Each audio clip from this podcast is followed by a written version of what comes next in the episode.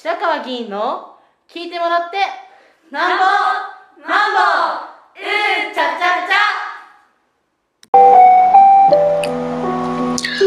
ゃ。えー、皆さんおはようございます。今日は1月の7日土曜日です。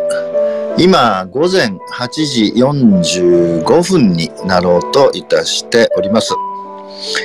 えー、まあ、今日は土曜日ですので朝の駅頭はありません、えー、朝から青空がの冬の朝となっておりまして、えー、やっぱり気温が下がっております、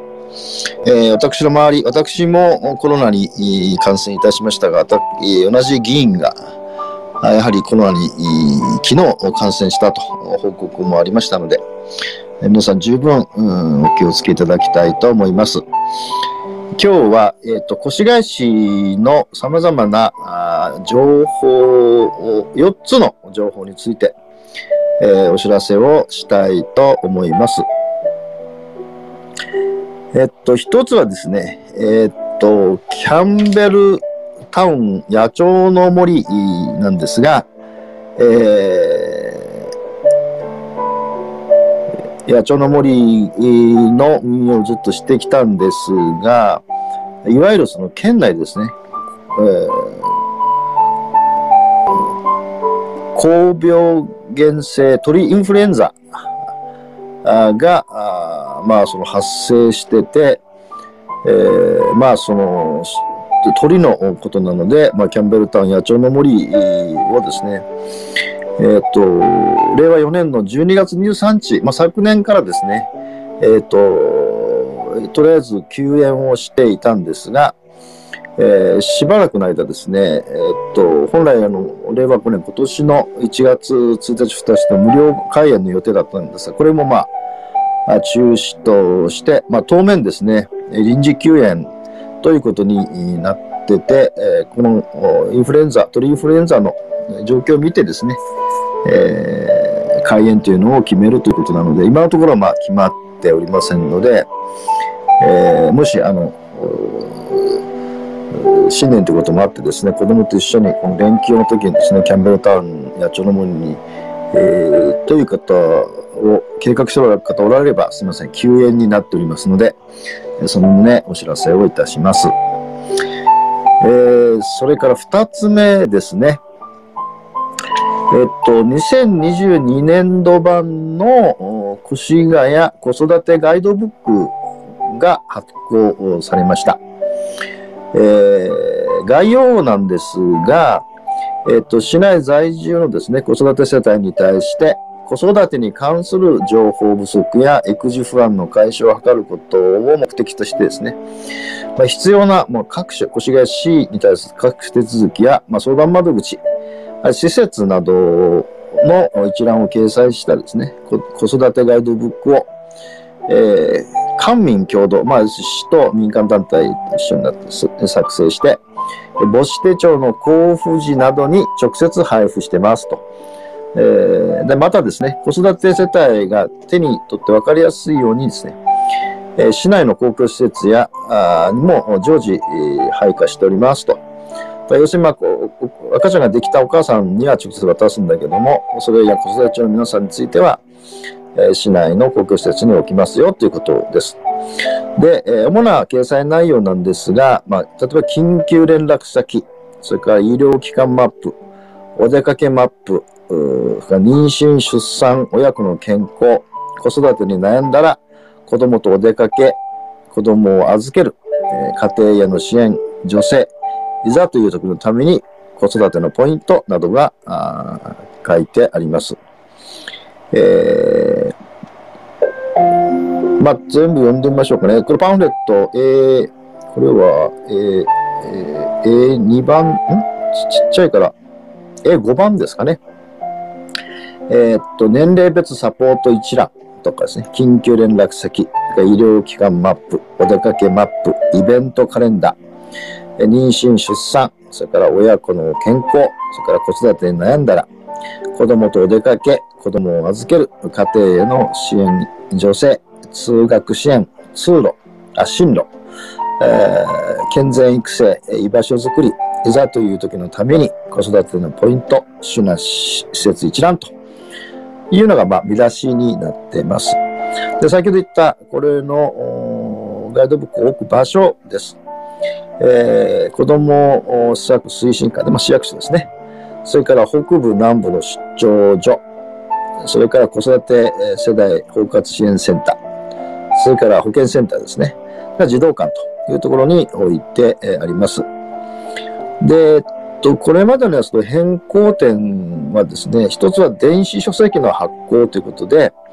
え書籍を持ち歩かない方々向けに電子書籍として発行を行いましたと。つまり、ま、パンフレットじゃないということですね。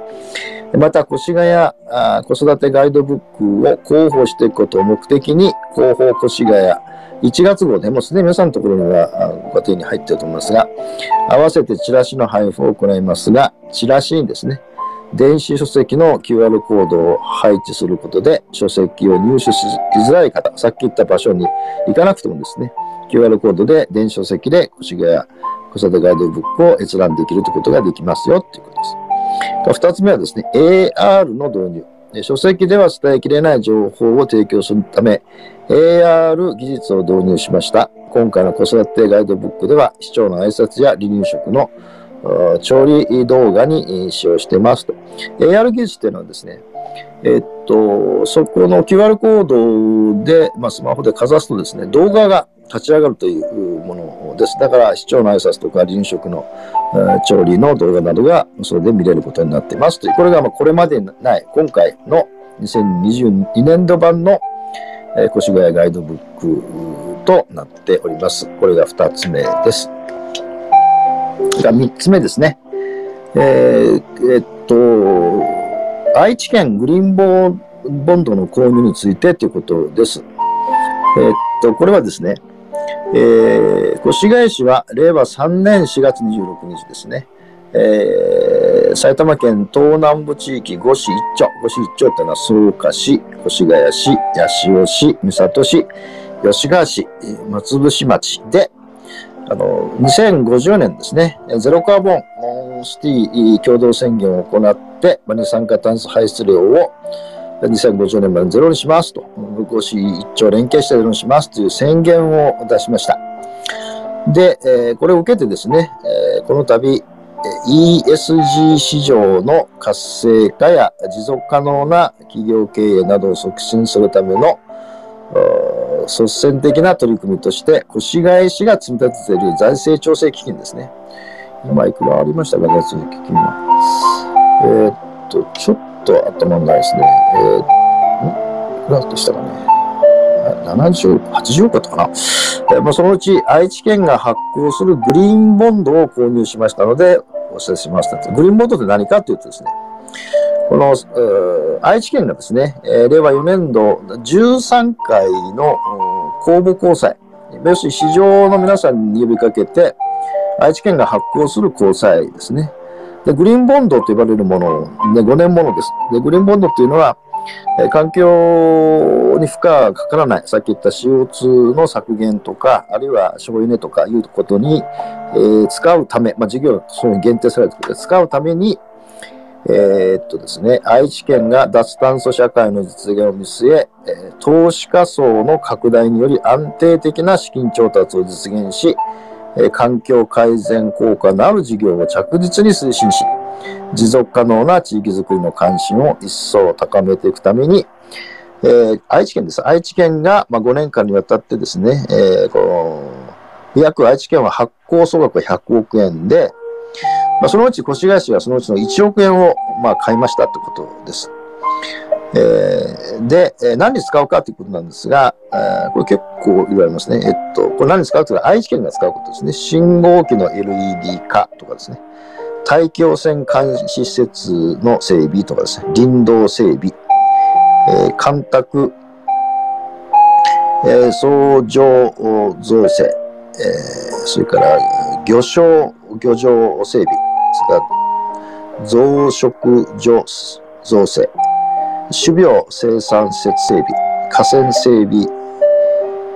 河川環境整備、公用車の電子、電、ん？電力車化、それから県有県有施設の新新築、改修、河川海岸整備、砂防関係施設整備、農地防災対策、地産施設等整備と。えー、そのグリーンボンドなんですが、その環境改善効果に有するプロジェクトに重当性を限定した資金調達のために発行される債券のことを、まあ、グリーンボードっていうんですね。で、先ほど ESG っていうふうなんでかっていうと、えー、E というのは環境ですね。えー、それから、えー、S っていうのは社会、ソーシャルのことですね。それから G はガバメンス、企業統治のことですね。この、要するに、まあ、環境のための社会的な投資をする企業のいうことを ESG って言うんですね。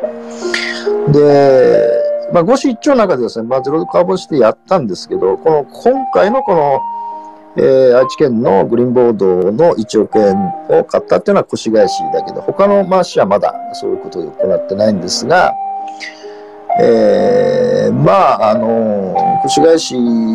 が一緒にですね、えー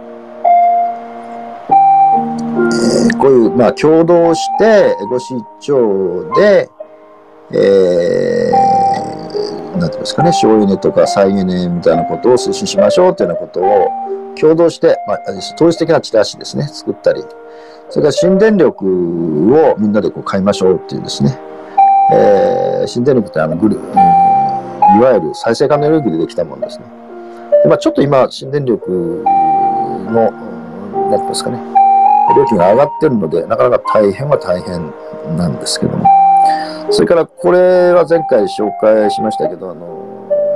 レイクタウンと、それから東埼玉環境資源組合のゴミ焼却場の余剰電力を使って、ああそこに、いわゆる地産地消の再生可能エネルギーの街づくりを図りますというようなことを、まあ、これもご出張で進めているので、えー、まあ、この前、環境省のこのコンテストにエントリーしたんですが、まあ、残念ながら越谷市は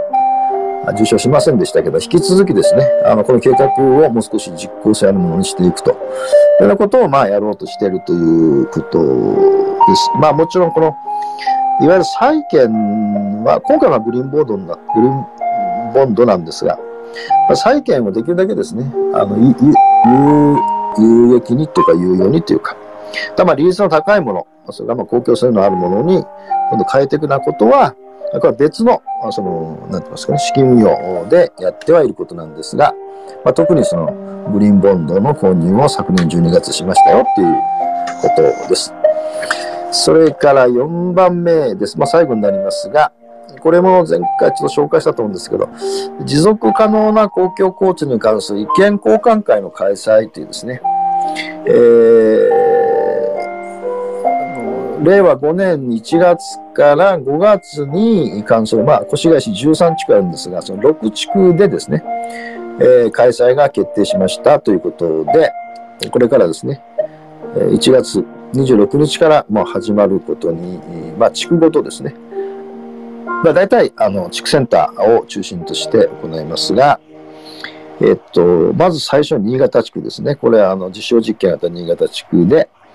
えっ、と、4回ですね。1月26日を皮切りに、1月28日、2月1日、2月5日と、えー、地区センターですね。新潟の地区センター多目的ホール。次は小木島地区です。2月9日、2月12日、2月17日、2月25日で、小木島の地区センター。それから次は松林ですね。3月18日、3月22日、3月24日、3月26日で、同じくセンター。それから大相模です。4月15日、4月18日、4月27日、4月30日。同じく大相模のつくセンター。それからではですね。出羽地区は5月16日、5月20日、5月21日、5月24日で地区センター。で、桜井。私が住んでる桜井ですね。5月28日、5月30日、6月3日、6月9日で桜井地区センターということになります。で、まあ、えー、全般ですね、1年間、今年の全般はこの7地区、あ、6地区、うん ?1、2、3、4、6地区ですね。残り、後半、6月以降、まあ、7月の7地区は、まあ、日程はこれから決めますと。いうことで、いわゆる公共交通のあり方をめぐってですね、意見交換会をやるということで、まあ、すでにも市のホームページとか広報越谷とか地区センターダイなんかでも、あの、回覧はしてると思うんで、えー、まあ、もしこれはあの、全く資格は必要ありませんので、誰でもその地区の方は参加できることができますので、ぜひ、えー、積極的にご参加いただければということです。えー、今日は以上です。